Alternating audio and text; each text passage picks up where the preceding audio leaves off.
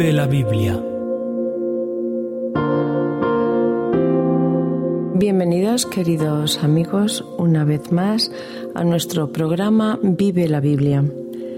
Queremos recordaros que el programa Vive la Biblia está compuesto por temas de interés general como es la vida del cristiano a la luz de la Biblia. Los temas que estamos tratando nos hablan de cómo orienta la religión en las relaciones humanas y el tema de hoy lleva por título Honra a tu padre y a tu madre.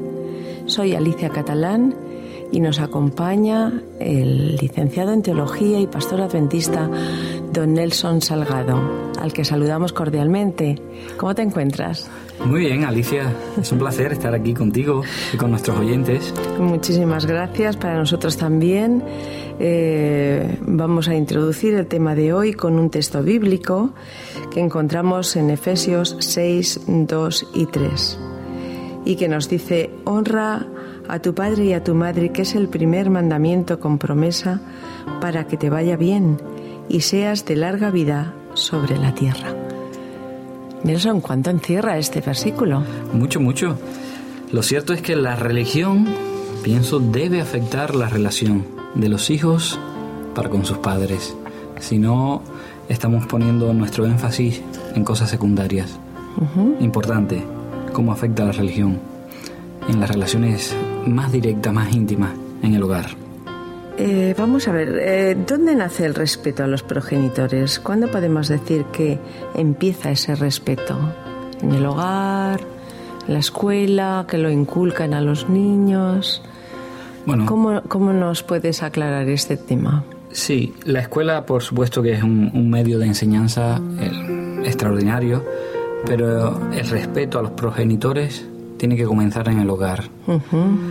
Date cuenta que los niños comienzan su ciclo escolar varios años después de, haber nacido. No se puede esperar ah, tres años después para inculcarle. Así que ese principio que antes has leído y que se encuentra reflejado en Éxodo 20:12, en uno de los mandamientos de la ley de Dios, el quinto mandamiento, honra a tu padre y a tu madre, es un principio básico que debe comenzar desde que, desde que el niño nace. Tiene que empezar a comprender que aquellos que tiene a su lado están para amarle, para cuidarlo a él, pero él también se debe a ellos, debe un respeto a ellos. En la época de la Biblia, ¿cómo era esa relación con los mayores, Nelson? Bueno, en la sociedad oriental en la que se desarrolla el marco bíblico, eh, el respeto hacia las personas mayores está presente constantemente. De hecho, eh, si vemos mm, en la propia Biblia textos en, Levíticos eh, o en, Pedro, en Levítico, en el caso de Levítico, por ejemplo, nos anima Levítico 19:32 a que, eh, mira qué texto tan hermoso, dice, delante de las canas te levantarás y honrarás el rostro del anciano y de tu Dios tendrás temor. Así que es casi un poema, una frase hermosísima, delante de las canas, tener respeto. Y Primera de Pedro habla de la idea de que los jóvenes, Primera de Pedro 5.5, los jóvenes deben estar sujetos a los ancianos y todos sujetos unos a otros. La relación era eh, armoniosa y no solamente armoniosa, sino había una consideración especial hacia las personas de mayor edad. ¿Nos podrías repetir dónde se encuentra el texto que nos has dicho de delante de las canas me levantaré? Sí, Levítico capítulo 19, versículo 32. Te lo agradecemos porque, bueno, pienso que es un versículo que incluso los padres podrían enseñar de una forma especial a sus hijos. Es cierto, porque no, no solamente es el respeto, digamos, en el círculo familiar, sino se abre a todas las personas que nos rodean, que son mayores, y no importa la edad. No importa la edad. Puedes tener 60 años y hay una persona de 70 a la que debes de honrar, sí, claro, un trato especial, un trato, una deferencia. Eh, ¿Por qué a Dios le preocupa cómo nos relacionamos con nuestros padres, Nelson? Bueno, Dios, que es un, Dios sabio, conoce que eh, el ser humano, a veces eh, en lo atareado de la vida, hay cosas que se, que se van quedando de lado. Es importante el trato hacia los mayores, sobre todo porque en una sociedad donde hoy se vive muy rápido, donde las cosas eh, a veces esenciales se quedan de lado para ocupar su sitio cosas secundarias, el respeto a los mayores y el trato condescendiente, el trato de cariño con los mayores es importante para tener una sociedad también donde las relaciones puedan ser óptimas y fluidas. ¿De qué manera podemos honrar a nuestros padres en la actualidad, en Nelson? Bueno, yo creo que no es solamente obedeciendo, esto es importante, por supuesto, pero pienso que también es importante el tener en cuenta sus opiniones, apreciar sus consejos. La edad nos da sabiduría.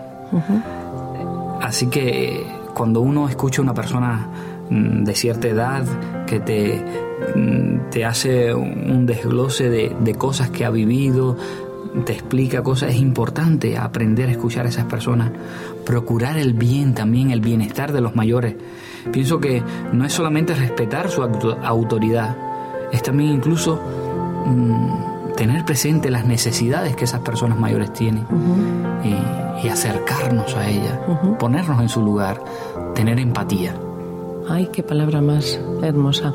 Mm, quería hacer una pregunta. ¿Tú piensas que en la actualidad eh, el joven tiene en su mente eh, ese respeto que, por ejemplo, en la antigüedad y en otras culturas se da a los mayores? Bueno, eh, hay, de todo, ¿no? Sí, hay, No vamos a generalizar. Claro, jóvenes y, adolescentes que han tenido una educación extraordinaria y son personas muy respetuosas, pero también mm, muchas veces hay, las personas mayores se quejan de que los jóvenes actualmente pues como que los dejan de lado, como no, no, no tienen mm, tanto valor por lo que ellos opinan, no le dan valor. Así que eh, la sociedad eh, va cambiando. Sí es cierto que vivimos en un tiempo donde posiblemente la cultura mm, en nuestras décadas eh, se basa mucho en la idolatría a la juventud. casi se enseña que, bueno, para tener una vida de éxito hay que ser joven y hermoso. No, no, tampoco es eso. No hay que ni desechar una cosa ni la otra. Muy bien. Muy bien. ¿Qué pasa cuando la obediencia que les debemos a los padres se interpone en la obediencia hacia Dios? Bueno, lo cierto es que eh, la Biblia mm, nos da alguna referencia. Es cierto que nos dice obedeced en el Señor a vuestros padres, mm, así que es importante, pero también es importante la forma, ¿verdad?, en que debemos obedecer a Dios. El libro de Hechos, en el capítulo 5, versículo 29, nos dice, es necesario obedecer a Dios antes que a los hombres. Así que hay que tener en cuenta, la obediencia que pide la Biblia no es una obediencia ciega, sino eh, una obediencia razonada.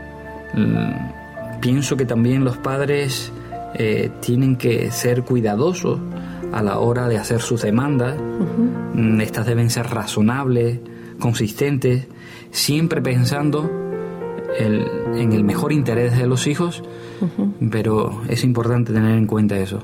Obedecer a nuestros padres, pero obedecer al Señor. A Dios antes. Mm. O sea, el padre debe de manifestar esa sabiduría que le dan los años, viendo de que obedecer a Dios indudablemente es eh, una primera cosa para su hijo no solamente porque para él sea lo principal Dios, sino por el bien que le va a hacer a su vida también.